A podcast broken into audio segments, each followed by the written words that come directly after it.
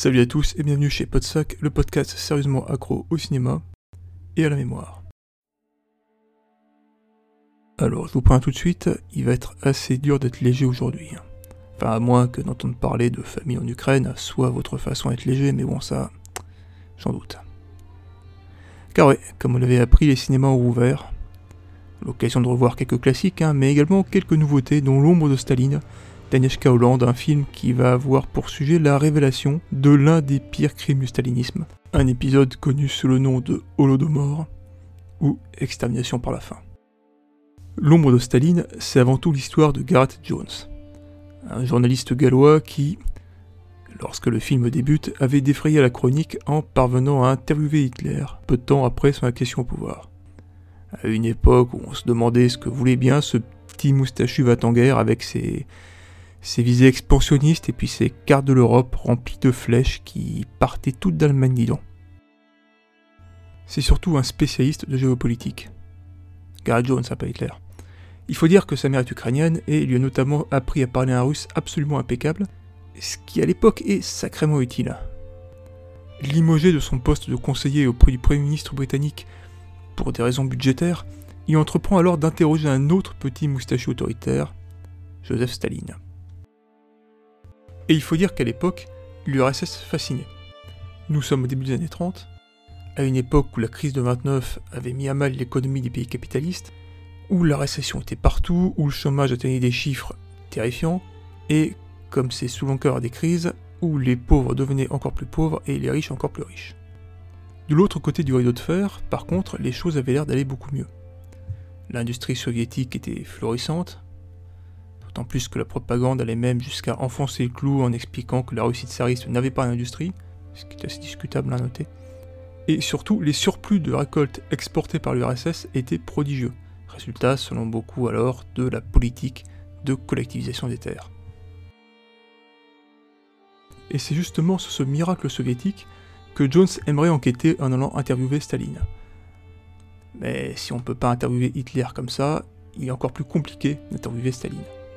En effet, ce dernier, paranoïaque au possible, ne laissait pas grand monde l'approcher, et une bonne première moitié du film va d'ailleurs servir à montrer le climat de peur et de méfiance généralisé qu'il avait réussi à instaurer, auprès des cadres et des dirigeants même haut placés.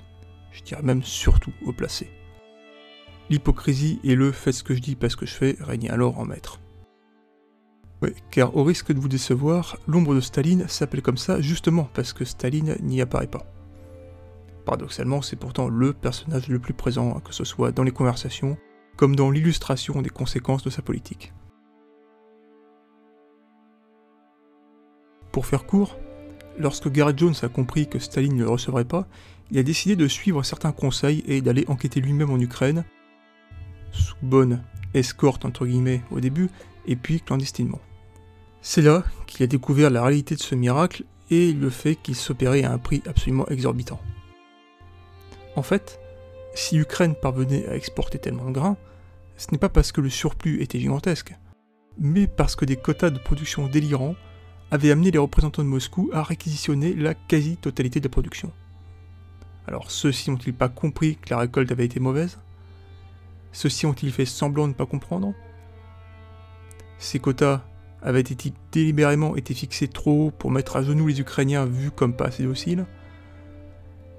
Honnêtement, encore aujourd'hui, les historiens se déchirent pour savoir ce qui s'est vraiment passé. Il faut savoir que là, pour l'instant, l'enjeu est juste de savoir si on parle de crime contre l'humanité ou de génocide. Hein. On reste quand même dans le registre de l'innommable. Donc oui, une précision quand même, absensible s'abstenir, parce que les scènes se passant en Ukraine sont assez dures quand même. Au moins psychologiquement. Et de façon générale, ne vous attendez pas à sortir de ce film avec une foi accrue en l'humanité, hein, parce que Dites-vous bien que la découverte de l'Holodomor n'est qu'une partie du film, hein, et que s'enfuir du RSS puis raconter son histoire, ça n'a été que le plus facile pour Gareth Jones. Car malheureusement, comme je vous disais tout à l'heure, on est en 33 et des enjeux encore plus vastes que la survie de plusieurs millions de personnes sont en jeu.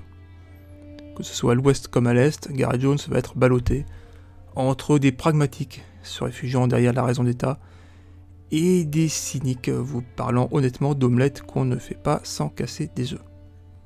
Alors ouais, Je sais que ça peut paraître étrange maintenant, un conseil, mais il fut une époque où, en effet, on pensait pouvoir empêcher Hitler de déclencher une guerre, et on pensait que Staline incarnait un espoir. Ça n'empêchait pas certains de se montrer méfiants tout de même. Hein. Ainsi, le film va notamment mettre en scène le personnage de George Orwell, en sous-entendant, à juste titre ou pas, j'en sais rien honnêtement, que son roman La ferme des animaux est directement inspiré de Holodomor. Bien entendu, si l'un des buts du film est de rappeler les crimes du RSS de Staline, après tout Agnieszka Hollande vient de Pologne, hein, c'est un pays qui a autant souffert des nazis que des soviétiques, un autre est, comme beaucoup de films historiques d'ailleurs, de mettre en résonance cet épisode avec notre époque. Car ouais, outre le fait qu'il bah, n'est pas toujours évident encore de différencier un affabulateur d'une personne dans l'erreur ou d'un lanceur d'alerte, les actualités regorgent encore de drames se déroulant sous nos yeux, sans qu'on puisse faire grand chose pour y remédier ou sans qu'on sache comment faire. Et ouais, je pense exactement la même chose que vous là. Et oui, c'est toujours aussi insupportable. Voilà, malgré tout ça, bah écoutez, portez-vous bien. Restez prudents, à bientôt et j'espère avec un truc un peu plus joyeux quoi. Et puis euh, d'ici là, bah, vous pourrez retrouver la version écrite de ce podcast sur notre blog, podsac.wordpress.com. Euh, vous pourrez nous suivre sur Twitter, sur Facebook, sur Instagram où je pense qu'on va pas tarder à prendre les lives assez régulièrement, je pense. On a sorti un nouvel épisode aussi, le deuxième épisode des, slashers, hein, si vous l'avez pas encore lu, allez-y. Et puis...